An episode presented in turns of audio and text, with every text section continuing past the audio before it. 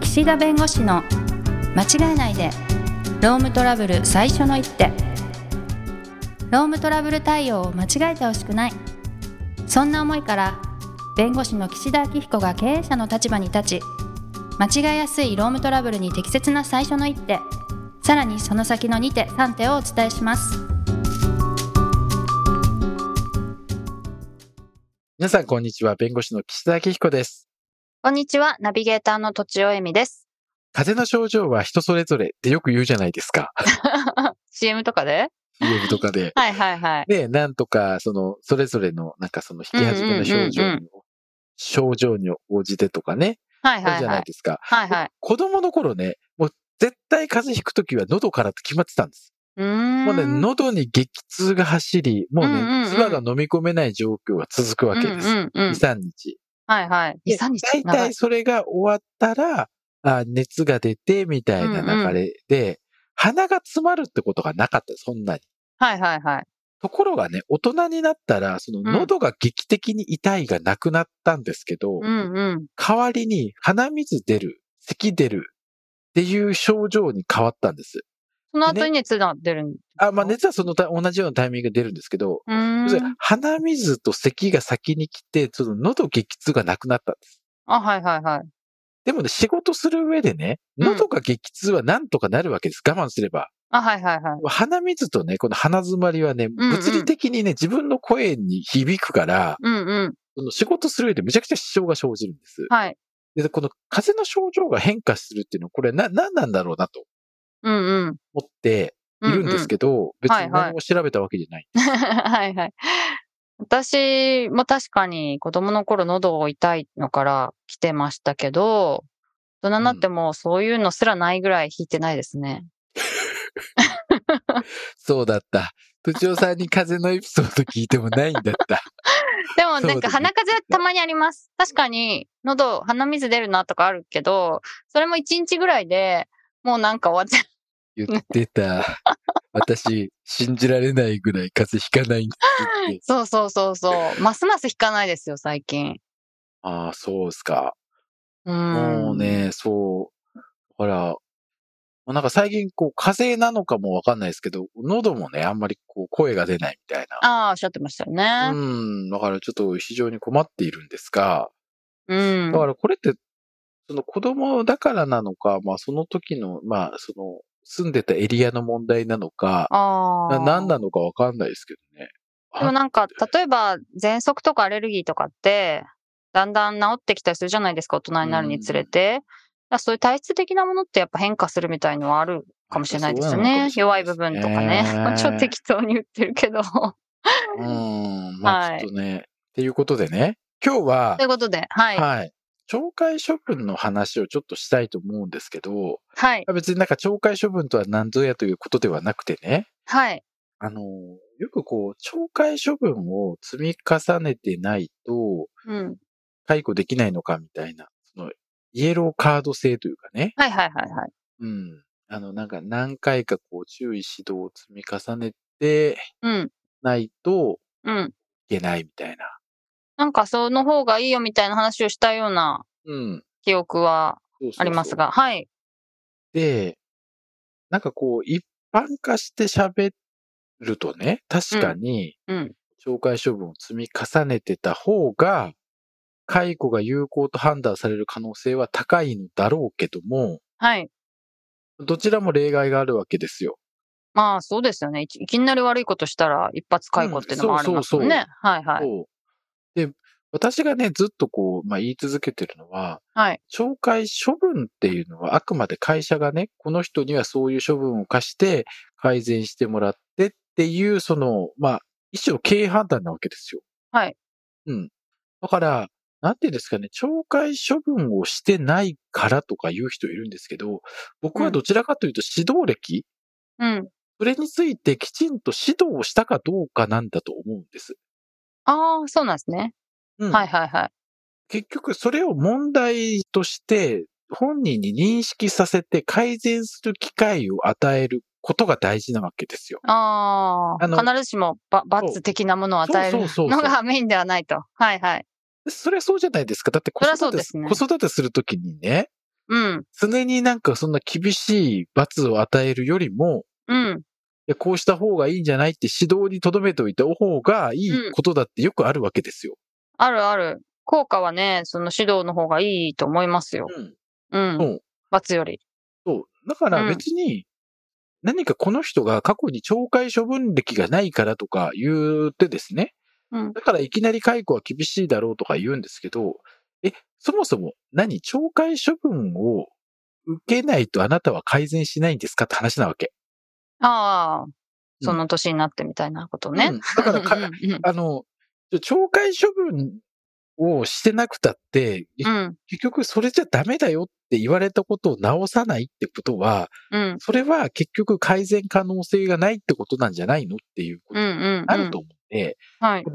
全くその指導歴すらないっていうのは問題だけれども、うん。あの、これまでに懲戒処分受けてないからって言って、なんかこう解雇しちゃいけないっていうことでもないだろうし、ただ争われるのは事実だと思うんですよ。うん。争われやすくなる。だって懲戒処分もしてないんだからって。うん。だけれども、そこはあくまでそういうふうな改善の方法を取らなかったんだっていうふうにうん。言えばいいかなと。なるほど。でもそう言うと、じゃあ何のために懲戒処分の規定が、あの、御社にあるんですかって言われるんです、次に。はあ、はあはあ、はい。だからそれは別にあるからといって当然使うよりも、こっちの方が教育的効果が高いと考えたし、うん。それをやることによってご本人が、あの、不適されてしまう可能性があるんで、会社としては処分によらない方法でこれまで指導を積み重ねてきましたっていうのは別にありかなとは思ってます。はい。だから、うん。なんか懲戒処分を何回積み重ねればいいですかと言われても、時と場合によるっていうふうに思うし、うんうん。目的としては、ご本人がいきなり辞めさせられたと思わないようにということそうなんそうそうですかね。ままず一つはいははいそうですね。うんうん本人がそれに気づいて改善する、その機会が与えられてるかどううん。うか。んうんうんうん。悪いことだと知らなかったし、みたいなことがないようにってことですよね。はい。で、もちろんそれの最たるものが懲戒処分ですよ。軽めのね。はいうん。あの、解雇に至らない。いや、あなたもう処分を受けるぐらいのことやったんだよってうんいう。うん。あ、これそれ分かりやすいんです、一番。はいはい。だけれども、なんかこう、懲戒処分してないのに解雇はみたいなことを平気で、こうなんかおっしゃってこられる場合があって、うーん。あと指導されたことがね、その、ないとか言ってくるんですけど、そのおー指導するも何もやっちゃいけないことってわかるよねとか、あ、それはありなんですかえそういうものもあります、もちろん。ああ、はいはいはい。盗んじゃダメだよねとかそういうこ。そうそうそう。そういうこと 本当によっぽどのやつですね。それって言われて何注意されてないから何俺は聞かなくていいとか、そういう話なのっていうレベルのものがもちろんあるんで。 うんうん。でも注意した方がいいんですよね。あただ注意した方がいいとは、もちろん思いますよ。うんうんうん。で、あとその、やっぱり期間が長いもの。結局その、はい問題行為が続いてるのであれば、それはやっぱり、それ今に始まったことじゃないじゃんっていうパターンがやっぱりあるんで、ああ、なんで今辞めさせるのみたいな風に言われ急るになんでそれをを今になって問題視するのって言われるのはいはいはがいあるんずでっすとけど許してくれてたじゃんみたいなこと。うん。で、その時はもう、あの、まあ、会社の考え方ははっきり言うべきだと思うんですけど、いや、今までは本来そう注意しなければいけないものを、はっきり言ってこっちがあ甘やかしてきましたと。うんだから別にそれを正当化するつもりもないし、それを良しとして認めたわけでもない。シンプルに会社の指導が甘かったですと。うん従って今後はきちんとその、それぞれの生産性とか、それぞれのこの人事効果をしていく中で、やっぱりダメなものはダメとはっきり言っていくことにしますと。うんはい。だから今までそれが許されてたということではなくて、見過ごされてただけなんで、許してはいない。なるほど。だから今後はそれについて処分をしたり、注意指導しますが、それは会社としての方針が変わった。うん従ってそれを、あの、今から注意指導することは全く矛盾しない。だから今後はちゃんとやってる。今までうん怠けてたのが認められてるから、これからも怠ける権利があるっておかしいでしょ、だってっていう。うんうんうんなので、なあるほどの、昔からこう、ちょっとこう、問題だなと思いつつも、なんかこう、そこで言ってしまうとすごく紛争激化しそうなんで、こうはっきり伝えないみたいなことあるんですけど、はいはいはい。で、大体その状況でね、なんか問題が大きくなって弁護士のところに行ったら、えなんでほっといたんですかと、これを。こんなになるまでと。 うん。あ、このダメです。もう注意しとどんどんどんできますよと。はい。それを鵜呑みにしていきなり懲戒処分とか出すともうすぐパニックですよ。なるほど。下準備がいるんだから。なるほど。それを今後は相手の気持ちもね許さないからと。うんうん。だからまずはこういうのをやめるようにしてくれと。はい。うん。それは、あの、今までこっちもね、そこちゃんとはっきり言ってなかったっていうのは、それは会社としてね、もう少し厳しくやっといた方が良かったかもしれないが、それは過去のことを今更言ってもしょうがないと。うん。だから改善をしてくれっていうことを今後求めていくからちゃんとやってくれと。はい。そこを言って、ああ、うんそうなんですか、すみませんでした。すみませんでしたとすみませんでした。ちゃんとやりますって言えば、それはそれでいいだろうし、うん。いやいや、今まで認められてきたから、なんで変えなきゃいけないんですかって言われたら、いや、認められてたわけじゃないうと。ん。こう、各はしかじかこういう理由で、ちょっとそこ甘かったけど、やってくんですっていう、ちゃんとした分かりやすいお手紙出します。うん。うん。で、そこで実はフラットにします。はい。フラットにします。うん。そこでみんな守ってんのに、あなただけ守ってないってことになったら、それは処分の対象になるようん。そんなことあり得るわけです。だって経営者が変われば。ね。うん例えばに、ね、社長さんが2代目に変わったり別の方に変われば、あの、重視する場所変わりますから。はい。経営の根幹とかそこのね、あの、本質は変わらなくても。うん。だから、僕はその、あの、今までやってこなかったから諦めるっていうのもおかしいと思うし、はい。今からでもできる。ただ、唐突にいろんなことを変えると皆さんいろいろ邪推をするので、うん。そういうふうに方針変えてこれを取り締まっていこうって思うんだったら、一回そのアナウンスはした方がいいでしょうね。そうですね。うん。うん。まあ相手の立場に立って考えると。そうですよね。びっくりしちゃうから。はい。で、懲戒処分のその順番とかは別に関係ないんで、その、検責、減給、出勤停止って、なんか徐々に重くするというよりも、その人がやったこととか、それの影響を鑑みて、別に最初出勤停止いきなりかけて、次減給とかでも別にいいわけです。あの、検責とか。うんはい。その都度その都度、それに合った罰を考えればいいから。はい。だからこう、出勤停止が最初1日だって、次7日になって、次5日とか3日とか、それは別にいいわけです。うん。だけど、こう、順番にかけていった方が、あの、最後なんかもう、次ないよねっていう感じは出るから、うん。その、本人のへの、その、なんていうんですかね、こう、自覚を促してみたよ。もう次、出勤停止5が来て7来て、もう7まで来たから、もう次どうなるか分かってるよねって言いやすい。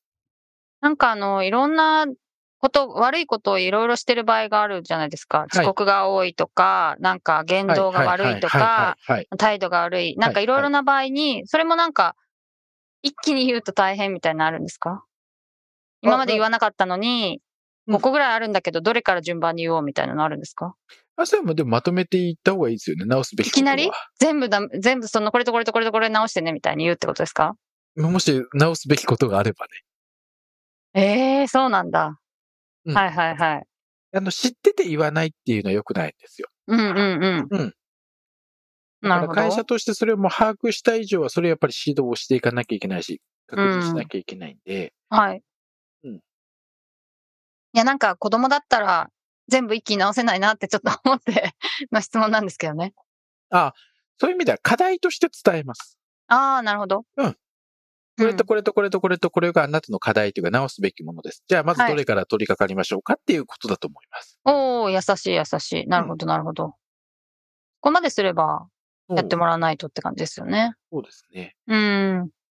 まあ僕は本当に懲戒処分、その前置主義っていうかね、解雇する前に懲戒処分をこうなんか積み重ねるみたいなのは、なんかね、違う気もするし、うん。ね、出勤停止7日までかけて次でも軽めのことをやったんだったら、それは軽めのことをやってるんで、その出勤停止 7, ま7日まで溜まったからもう次解雇しかないから解雇するっていうのもなんか違う気もするし、うーん。